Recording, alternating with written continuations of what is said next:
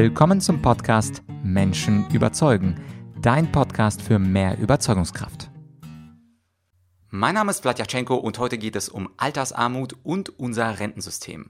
Zu Gast ist einer der berühmtesten Wirtschaftsexperten Deutschlands, Finanzprofessor, und zwar Professor Dr. Bernd Raffelhüschen, der in Wirklichkeit Raffelhüsschen heißt, wie er mir kurz vor dem Interview verraten hat. Und Herr Raffelhüsschen ist sehr berühmt dafür, steile Thesen aufzustellen und als Professor hat er es natürlich drauf, diese auch mit Zahlen, Daten und Fakten zu belegen. Und in dieser ersten Folge Folge, in diesem ersten Interviewteil, da geht es um eine These von ihm, die dich wahrscheinlich schockieren wird. Altersarmut, sagt er, ist gar kein Problem. Und das Spannende ist ja, dass in den Medien Altersarmut als großes Problem dargestellt wird und er wird anhand von Zahlen versuchen, dich zu überzeugen, dass Altersarmut komplett überbewertet ist und dass die Alten schuld sind an unserem schiefen Rentensystem. Und am Ende dieses ersten Teils des Interviews, da sprechen wir noch über die sogenannte kapitalgedeckte Rente. Heute haben wir das Umlageverfahren. Es gibt ja auch die Idee einer kapitalgedeckten Rente und darum geht es am Ende Ende dieses ersten Teils. Und jetzt viel Spaß mit Teil 1 des Interviews mit Professor Dr. Bernd Raffel-Hüsschen. Also kommen wir gleich zum ersten Thema. Altersarmut ist gar kein Problem, habe ich von Ihnen in ein paar anderen Interviews schon gehört. Und Menschen haben so viel Angst, weil die Bildzeitung sagt, dass wir im Alter ja vor Hunger sterben werden. Wer hat denn recht, die Bild oder Sie? Naja, es sind ja die ganzen Medien, die auf diese Tränendrüse äh, drücken und den Menschen Angst machen. Äh, und insofern fangen wir gleich mal mit dem an, was der Wissenschaftler am Anfang aller ähm, äh, Vorlesungen macht, mit dem Literaturhinweis. Der Literaturhinweis dieser, ähm, ähm, dieses Podcasts heute, äh, das gilt für alle drei Themen, ist destatis.de. Also nochmal, wenn man sich vernünftig äh, informieren will, dann sollte man das statistische Jahrbuch unseres Landes mal hin und wieder lesen. Das ist eine fantastische Lektüre und da steht alles, alles drin. Ähm, unter Altersarmut äh, und destatis.de finden Sie zum Beispiel die Quote derer, die arm sind. In Deutschland sind, betrifft das im Durchschnitt circa 7% der Bevölkerung, gut 7%. So, und dann ähm, äh, finden Sie dort auch in den Spalten äh, äh, der äh, Armut die Alten, äh, die arm sind oder auch die Jungen, die arm sind oder die Frauen, die arm sind oder die und so weiter und so fort. Und da wird dann ganz schnell Erstaunliches klar, nämlich die Wahrscheinlichkeit, in Deutschland einen Armen zu treffen, beträgt im Durchschnitt circa gut 7 Prozent. Wenn Sie einen alten Armen treffen wollen, dann beträgt die Wahrscheinlichkeit nicht einmal die Hälfte, nämlich gut 3 Prozent. Wenn Sie einen armen Ostdeutschen erwischen wollen, dann beträgt die Wahrscheinlichkeit noch nicht mal die des Durchschnitts in Deutschland, sondern 1,5 Prozent. Ähm, also äh, nochmal, Altersarmut ist weit unterdurchschnittlich. Und wenn Sie wirklich mal Armut treffen wollen, die überdurchschnittlich ist, dann brauchen Sie nicht auf die Alten zu gucken. Unter dstatus.de finden Sie sofort, dass Kinder fünfmal so häufig arm sind ähm, äh, im Verhältnis wie die Alten. Sie finden sofort, dass alleinstehende Mütter mit Kindern, mit mehreren, ein äh, fast zehnmal so großes Alters, äh, äh Armutsrisiko haben wie die Alten. Also äh, niedrig verdienende Bezieher mit Kindern, das sind wirklich arme Menschen und denen sollten wir auch helfen. Aber denen, die von diesem Armutsrisiko gar nicht betroffen sind, ja gut, äh, warum machen wir denn da so ein Tohuwabohu draus? Äh, ähm, und auch in Zukunft wird das so bleiben. Ja, ich habe ja, Herr Raffelhöschen, selber Politologie studiert in meinen jungen Jahren und wir gucken ja immer auf die Machtverhältnisse und möglicherweise schaut man ja so gerne auf die Alten, weil die Alten immer größere Wählergruppen bilden und die will man höchstwahrscheinlich abgreifen. Was denken Sie dazu? Ja, das haben Sie gut gelernt, denn das ist genau der Punkt. Ähm, äh, wir haben äh, Untersuchungen gemacht, äh, Sie ja auch als Politologen, ähm, in einer Reihe von, von, äh, von Studien, die, äh, sagen wir mal, zum Beispiel abgegriffen haben, wer ist denn der Medianwähler oder wie alt ist der Medianwähler, also der Wähler, der 50 Prozent der Wähler ausmacht. Das waren bislang immer so irgendwie um die 50, 51, 52-Jährige. Diese Bundestagswahl, die jetzt äh, im September stattfindet, wird die erste Wahl sein, wo die Mehrheit der Wähler tatsächlich oberhalb von 55 Jahre alt ist. So, und äh, nun kennen Sie das nicht, weil Sie zu jung sind dafür, aber Rentner denken nur an Rente. Äh, allerdings auch diejenigen, die so bei Mitte 50 sind, kennen eigentlich nur noch eins, nämlich wie sie ihren Lebensabend planen. Und das ist das Gesprächsthema bei jedem Abend. Ich kann das aus Erfahrung Ihnen sagen. Äh, das ist das Allerwichtigste. Wann gehst du? Was kriegst du? Und was machst du? Das kommt ab 55 auf den Tresen. Und deshalb wird das natürlich adressiert von der Politik. Die Wählermehrheit ist alt und die Wählermehrheit wird da bedient, gnadenlos. Ähm, in der Demokratie müssen sie das so tun. Ja, und es gibt eine andere hübsche These von Ihnen. Ich mag Sie ja ehrlich gesagt dafür, dass Sie wirklich die Dinge aussprechen. Sie haben mal in einem Vortrag gesagt, die Alten sind schuld an dieser Schieflage, dass also so wenig, so wenige Einzahler da sind und so wenige Erhalter der Rente. Können Sie diesen Gedanken mal ausführen, auch wenn es einige alte Zuhörer und Zuschauer vielleicht verärgern wird? Ja, jetzt wird es wieder ganz böse und auch hier muss ich wieder auf destatis.de verweisen, weil das ist auch nichts Neues. Also ich habe in den äh, Mitte der 80er Jahre äh, meine ersten Veröffentlichungen dazu gemacht. Ich bin ja Demograf auch von Hause aus. Äh, und seit Mitte der 80er Jahre, äh, und das ist ja jetzt immerhin, äh, sagen wir mal, 35 ähm, Jahre her, ja, seitdem wissen wir, dass die Alten immer mehr und immer älter werden und die Jungen immer weniger sind. So, und jetzt verlangen wir als Generation der Babyboomer von den Jungen, ja, bezahlt mal äh, gefälligst erstmal äh, die 25, 28, 29 Prozent Rente, bezahlt mal die Krankenversicherungsbeiträge für uns. Äh, und äh, immer nehmen wir das als Selbstverständlichkeit hin, dass unsere Leistungen konstant bleiben, aber die Beiträge für die Jungen natürlich steigen. So, und das ist natürlich eine völlige Schieflage. Denn wenn Sie zum Beispiel als Generation irgendwann in 10, 20, 30 Jahren Beitragssätze ähm, zahlen sich nicht von 40 Prozent für die Sozialversicherung, sondern von 55, 56, 57 Prozent. Äh, dann werden Sie mich als Generation der dann Alten äh, natürlich fragen, warum sie mehr zahlen sollen als wir. Denn sie würden uns ja fragen, was wir bezahlt haben und wir würden sagen, wir haben 40 Prozent bezahlt. Und wenn Sie als Generation dann sagen, ja, da zahlen wir auch 40 Prozent, dann würden wir als Alte Ihnen sagen, ja, aber das geht nicht, wir sind so viele. Da würden Sie natürlich sagen, ja, aber dafür können wir nichts äh, ja, dann würden wir Ihnen sagen, wir sind nicht nur so viele, ihr seid ja auch so wenig. Und genau das ist der Punkt. Da würden Sie dann sagen, ja, und dafür könnt ihr was. Denn ihr seid die Generation, die immer nur Probleme seht. Ähm, ähm, ihr, ihr, seid aber genau die Generation, die das Problem selbst gemacht hat. Äh, ihr habt die demografischen Probleme selber durch Unterlassung des Kinderkriegens äh, verursacht. Ihr seid der Verursacher. Und der Verursacher ist für das, was er verursacht, verantwortlich. Wer den Fluss, Fluss verschmutzt, macht ihn sauber und lässt nicht die anderen buddeln. Mhm, ja, aber es gibt trotzdem etwas Schönes für die Alten hier im Lande. Es gibt ja dieses doppelte Versprechen, dass die Renten nicht mehr sinken werden, sondern wenn überhaupt nur noch nach oben gehen können. Ist das nicht äh, ein bisschen ungerecht?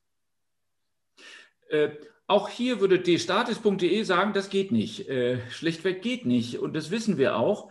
Äh, das ist die Quadratur des Kreises. Äh, also nochmal, wir können nicht bei konstanten Beitragssätzen das Rentenniveau konstant halten und dann auch noch sagen, die Leute müssen vielleicht mit 63 abschlagsfreien Rente.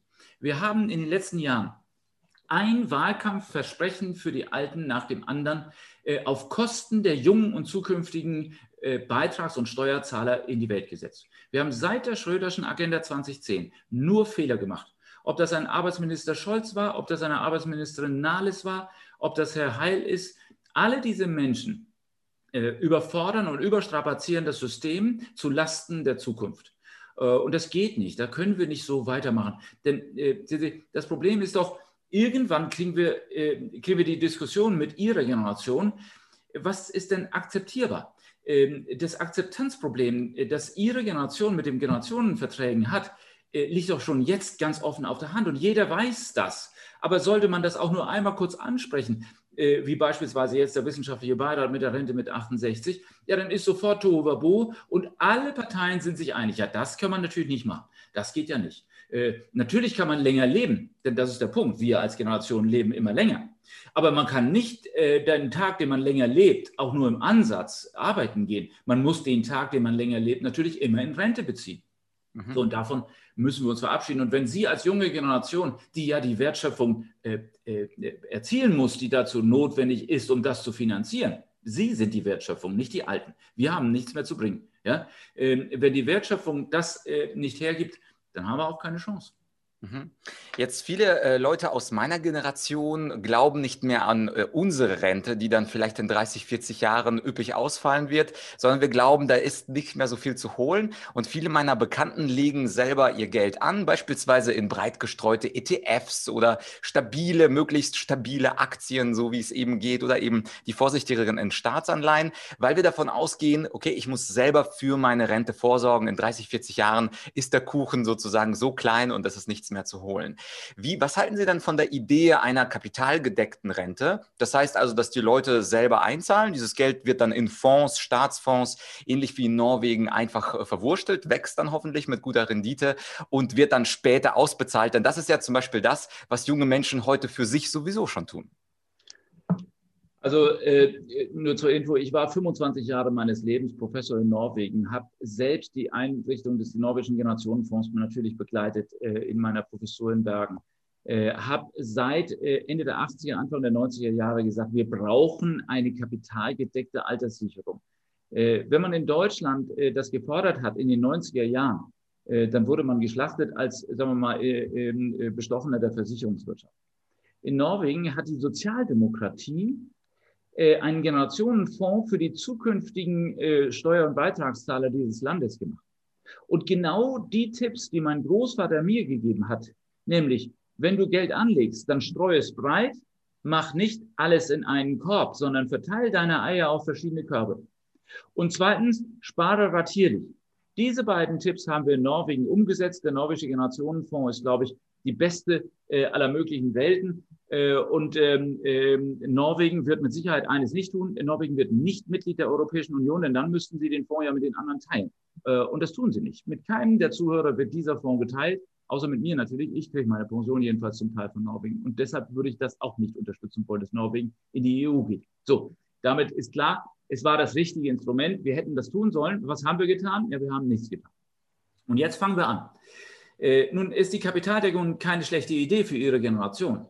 Aber das Problem, das wir haben, ist ja nicht Ihre Generation. Das Problem ist ja meine Generation. Und meine Generation hat für kapitalgedeckte Alterssicherung, das tut mir jetzt leid, das sagen zu müssen, aber wir sind zu alt dafür.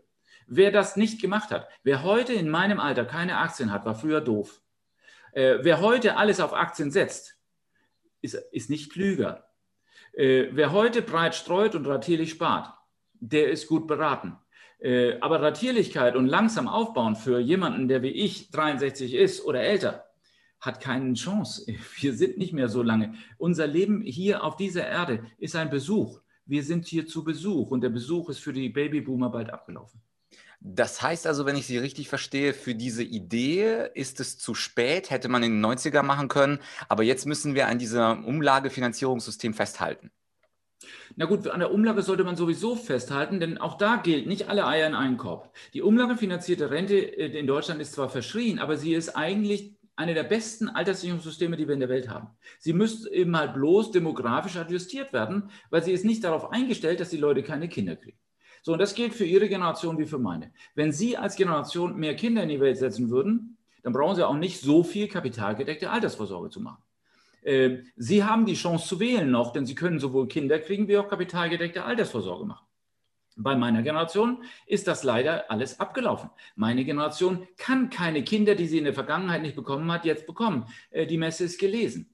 Äh, meine Generation kann auch aus Kapitaldeckung nicht mehr Zins und Zinseszins erwirtschaften, weil der, der Zinseszins ist schmal, wenn die Zeit eben halt so schmal ist. Also auf gut Deutsch, sorry, das sagen zu müssen, Ihre Generation sollte weiterhin das tun, sollte kapitalgedeckte Alterssicherung machen, äh, sollte Kinder in die Welt setzen. Meine Generation wird leider zum Kostgänger Ihrer Generation äh, werden müssen, weil jetzt ist die Zeit für uns abgelaufen.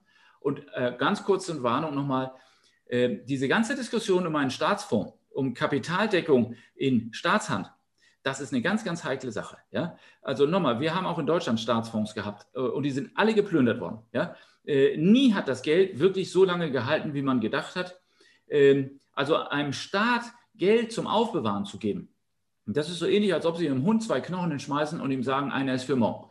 Ähm, äh, es geht nicht. Politiker passen auf Geld nicht auf. Sie geben es aus. Das können sie. Aber sie können nicht darauf aufpassen. Und hätten Sie für uns ein Beispiel, wo ein solcher Fonds existiert hat und dann geplündert wurde und für was völlig anderes ausgegeben wurde? In Deutschland äh, habe ich für Sie äh, glattweg 15 bis 20 Beispiele. Da können wir bis zum Ende der Sendung durchgehen. Äh, das letzte Beispiel waren die Rücklagen für die deutschen Postbeamten.